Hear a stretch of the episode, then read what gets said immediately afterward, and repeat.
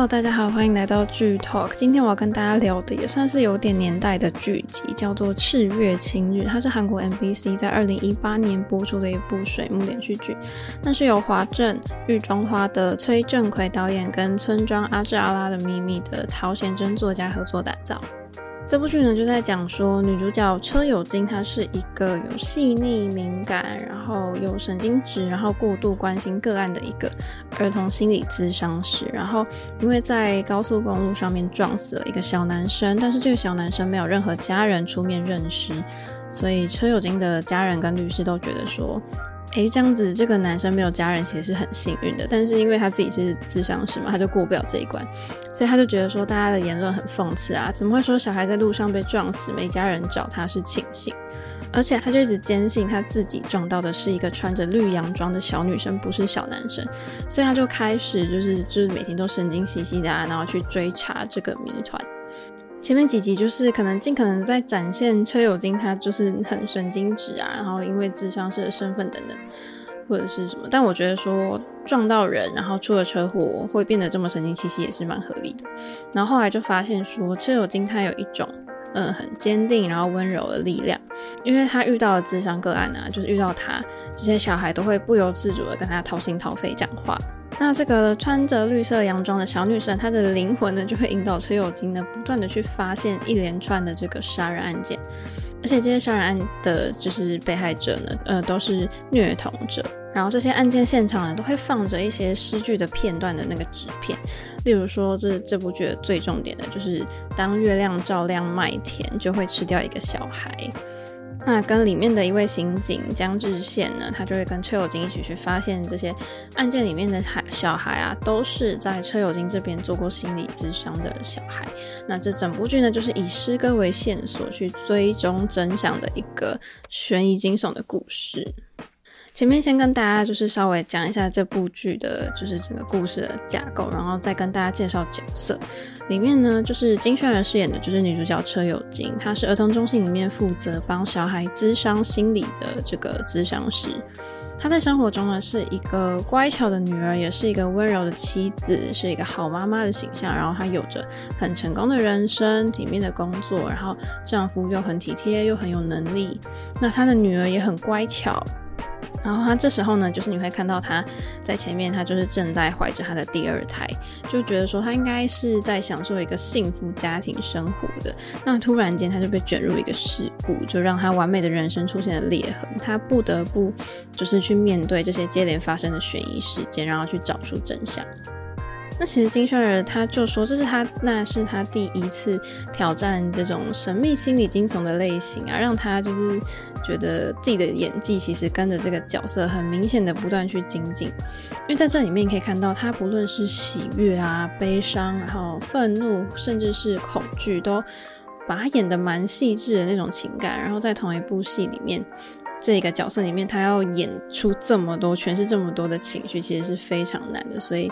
他觉得，在他觉得自己也很辛苦啊，就是觉得说，哎，很努力可以做到这样，是很棒的。那金宣儿也说了，就《七月七日》真的是他出演过电视剧当中最阴郁的一部剧。他常在睡前就会突然流眼泪，然后也会在排戏的时候大哭，就是可以看得出来这个题材是比较沉重的。然后当然他也非常希望有第二季。在第二位要介绍的角色就是李一根饰演的这个江志宪，他是重案组的刑警，他看起来就是有点就是吊儿郎当的感觉，然后没有什么使命感跟正义感，就乍看之下你会觉得他好像一个无业游民，但是他其实是一个人很好的一个警察，做事就是比较慢慢的啊，然后可能，但是他只要抓住重点，他就会他就会表现出高度的集中力，然后他觉得说只要犯罪的人就是必须要去接受审判，这样子是有他自己的原则。所以其实可以算是有正义感，然后又正直的警察了。然后，但是因为他这样的个性啊，就是除了在工作上面是这样子之外，就是延伸到他自己的恋爱问题，就是他对女友呢一直表现淡然，可是，在分手前又非常执着。然后被前女友就说，就指责他说，真的是你是利己主义啊，你又缺乏这种什么感情的人。但是因为就算这样呢，江志贤他还是没有表现出自己的伤痛。嗯，当然，作为重案组的刑警，他是一个有高度观察力的人。那不光是这一点嘛，就是他还要必须，就是他还要会去推理啊，然后可能合理的怀疑，然后去追查案件，然后捉拿嫌疑犯这样子。第三位要介绍的角色是车水女饰演的这个李恩浩。李恩浩这个角色呢，他看起来就是一个藏有秘密的人，然后个性很温柔善良，然后又沉默寡言，看起来很内向。但是他跟孩子们相处在一起的时候，他就会感到很幸福、很快乐，就在别人眼里看着就会好像在发光那样子。他是很真心的，非常喜欢小孩们，然后也希望就是可以替小孩们建立一个很单纯、很坚固的世界。那他在里面呢，就是饰演这个角色呢，他很擅长修理任何东西啊，然后也会美工，然后会画画，就好像没有什么难不倒他的，就是他的手艺是非常厉害的。然后在孩子们之间呢，人气也是很高，因为他就会帮小孩修理他们故障的玩具啊，就把他们改造得很炫这样子。那他跟在他在剧中呢，跟这个韩愈中心，就是在剧中有一个地方，其实是有很深的渊源，因为他五岁的时候呢，他被交给了一个梦世界育幼院。那其实就是韩愈天使育幼院的前身，一直到高中毕业，他都在这边成长。然后他毕业之后，其实辗转了很多个职业，三年呢就再回到这个韩愈中心。那因为院长就很照顾他，所以他就在这边就兼职做夜间保全，然后一边又住在这个韩愈中心里面。那下一位角色就是南圭利饰演的全秀英。她呢，这个女生也是重案组的刑警，她短发，然后画一个很浓的妆，然后她的穿着都比较是黑白的颜色这样子，然后不太喜欢跟别人社交的个性，然后她的个性我觉得就是蛮独特的啦。那其实南圭丽在这部剧里面，她难得剪去她的长发嘛，在剧中挑战这个很魄力十足的刑警全秀英这个角色，她展现了跟之前完全不同的形象。然后她也说，这次的这个角色是很强悍的，跟她过去的形象完全不同，所以她还是很努力的去诠释。那其实我觉得这部剧演员都其实表现都算不错。那当然里面特别有几位童星，我觉得也是很厉害。那当然不用说，我觉得金宣儿真的是她的那把那些情绪都诠释的很完美。那因为那时候我在看这部剧的时候，我还没有看过李易根演任何的戏。当然，他后面的那个危机机大家也都非常喜欢。那因为我没有看过他演戏嘛，看了之后我觉得说，其实他发挥的还还可以。那南圭利就是他在里面可能可以发挥的空间不多，可是他一出场都让我印象非常深刻。那当然要提到的就是饰演这个恩浩的车水云嘛，因为他就是爱豆出身，然后后来在演员方面一直都有蛮好的发展。介绍完角色，我觉得就可以来跟大家聊聊题材。我觉得这部剧的题材很明显就是以这个虐童为题材，其实观众是蛮就讨论度蛮高的。那当然，这部剧最重要的一个元素就是小孩。《七月亲日》这部剧整个就是围绕着这些孩童啊去发展。那像女主角本身，她是一个儿童的咨商师，然后她在撞死了一个小孩之后呢，就会开始出现这些后面的悬疑案件。那其实孩子的到来常常会象征新生命啊、新希望的诞生嘛，但是跟呃死去的孩子啊，或是留在孤儿院的这些孤儿，其实是呈现一个对比。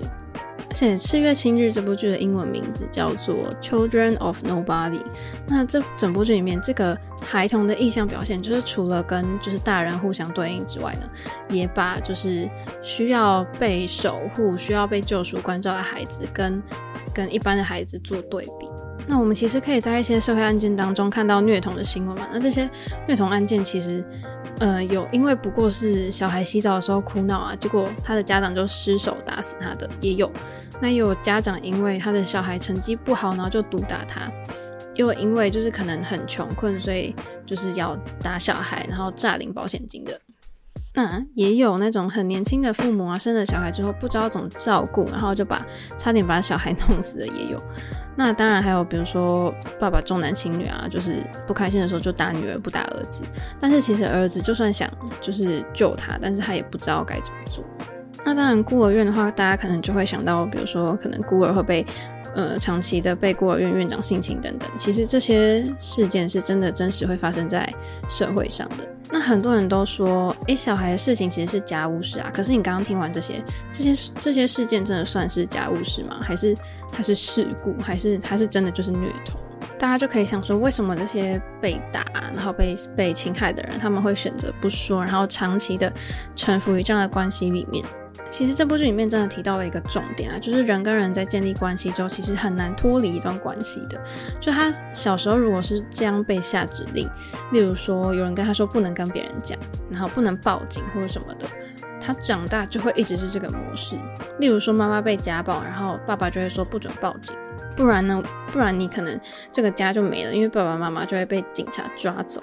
那像里面这个女女刑警全秀英，她的生活背景其实就是这样，其实很难，就是习惯了这样模式之后，很难逃离这样的关系，就会好像一切变得理所当然。所以当她害怕恐惧的时候，她还是只能选择沉默。其实我觉得里面蛮明显的去呈现出，比如说受暴孩童他们的成长过程，他们的人生会是怎么样的。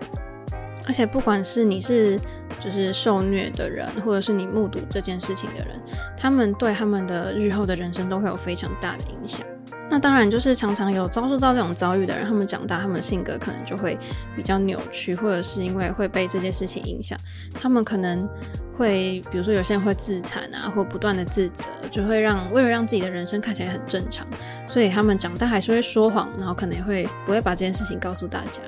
那在这里面啊，就是，嗯、可能会有显现出一个观点是，会不会是法律的制裁太轻，然后所以导致这些虐童者呢，他们没有受到真正应有的处罚，所以当然他们就会引起就是民愤嘛，然后可能就大家就会攻击他们这样，因为整个办案的过程呢，就是他们其实是很小心翼翼的去追查这里面的凶手，但是因为他们又不太能大肆宣扬，因为其实社会上应该有蛮多人会觉得说。哎呀，这些虐童者就是就是该死，他们就是应该要受到惩罚。所以这些人被杀害，因为这些案件的受害者是这些虐童的人，他们反而会觉得很开心，好像就是正义得到伸张的感觉。但其实站在里面刑警的立场，当然他们还是觉得这种事情还是不能，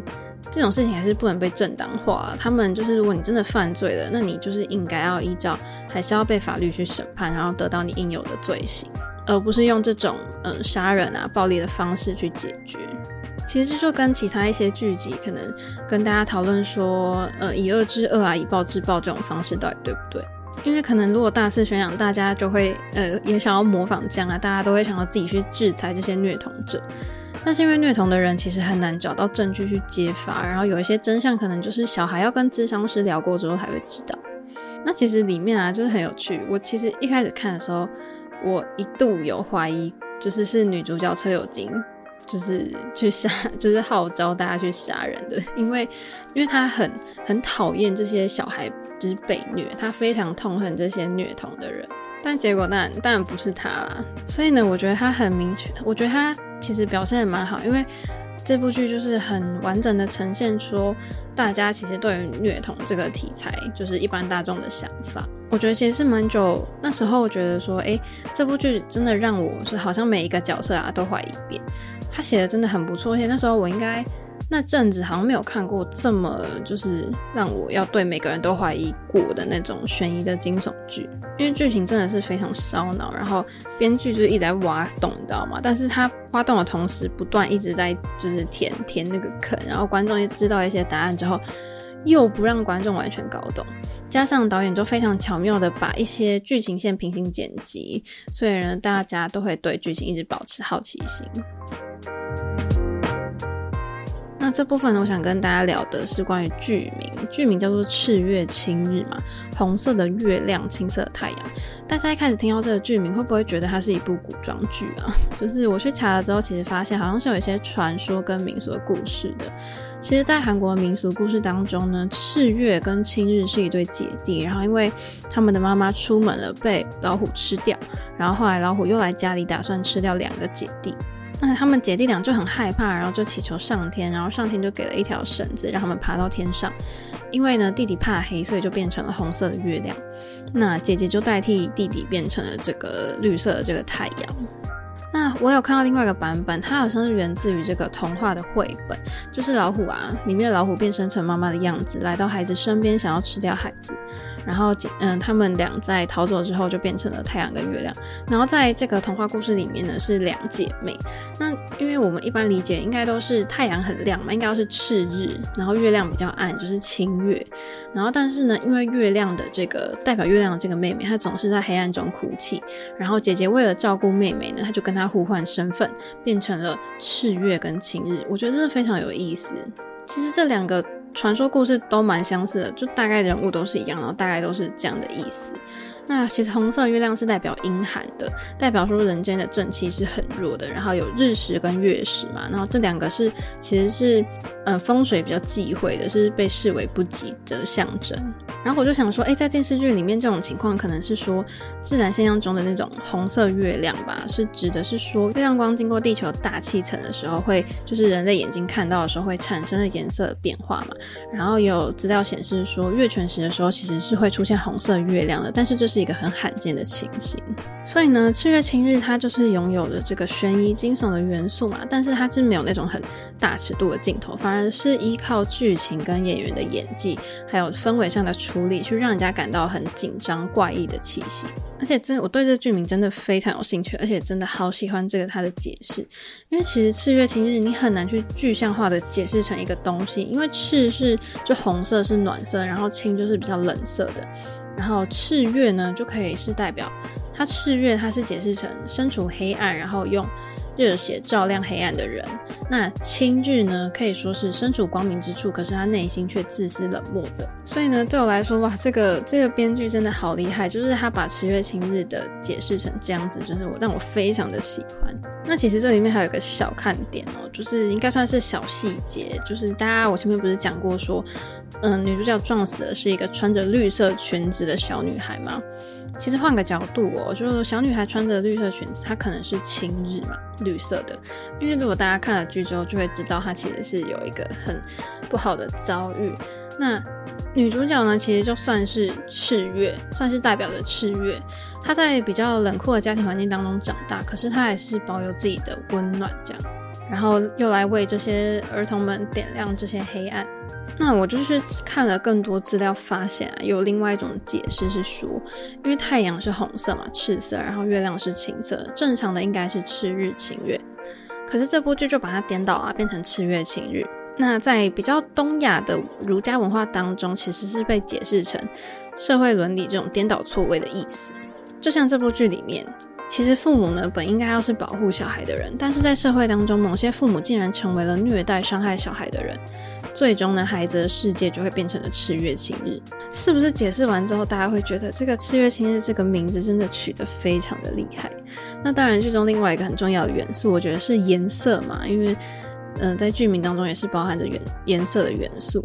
因为这部这部剧从它的韩文的这个剧名开始啊，然后到公开他们每个演员的海报，然后剧中的场景色调对比处理，还有到演员的服装啊、灯光的嗯背景啊、明暗的等等，它完全是紧紧的扣在绿色跟红色的这个系列上面。我真的是觉得他们非常的用心，他们你可以看到他们的铺陈跟暗藏的细节，因为杀人现场就是整个很血血腥红色的感觉，然后。比如说烈火燃烧的时候，就是很很红、很烫红的感觉，然后不断的在友金身边出现这个绿衣小女孩啊，就是比较冷色调的。然后在一些就是真相很不明啊、很有疑心的时候，就会出现青绿色的光影。所以我个人真的是非常喜欢，就是这个导演跟编剧他们的用心，可以看得出来剧组真的是非常的用心。那这部分想跟大家分享的，其实也是这部剧另外一个重点，就是诗歌嘛。因为这部剧他们主要关注的是这些受虐孩童，就是小孩子身上。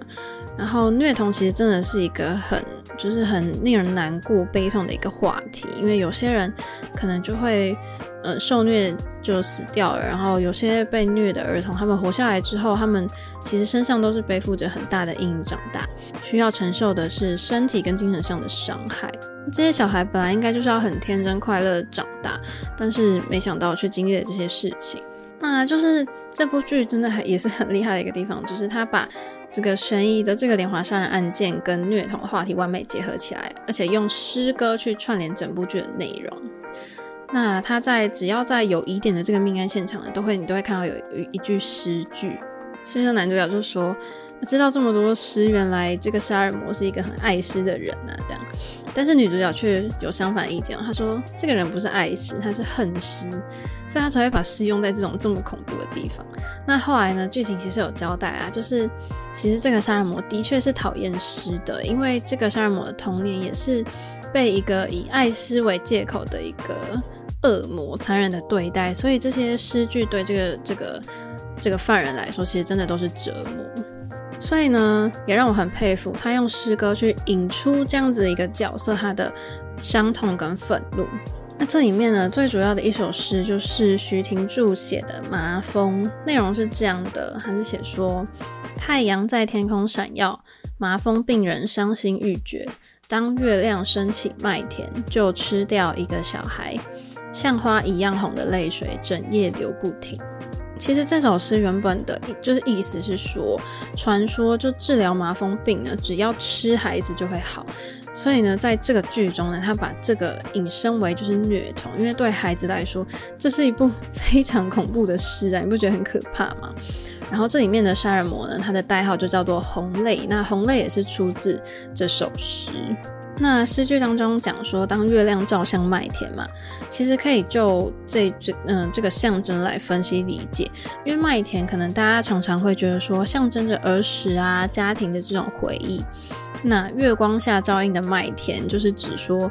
嗯这个小孩有一个温暖的家的归属，所以我觉得真的诗歌是。当然是这部剧非常重要的一个元素，因为诗其实算是一种比较简短精炼的语言，然后也可以有很多象征跟隐喻，所以赤月清日很巧妙的在案发现场或是杀人情节当中，以诗句作为线索的暗号啊，或是剧情的牵引点，而且重点是赤月晴日里面找的诗句，我觉得都很优美，但是又优美到会让人家觉得很可怕，就让大家有非常多的想象，例如说吃掉一个孩子之类的。嗯，以最后一首诗歌啊，就是这个七月情人，然后去点亮全剧的主题，真的是很呼应剧名。然后作为一部关注虐童问题的犯罪悬疑剧呢，它真的以很多首的这个诗去贯穿全剧。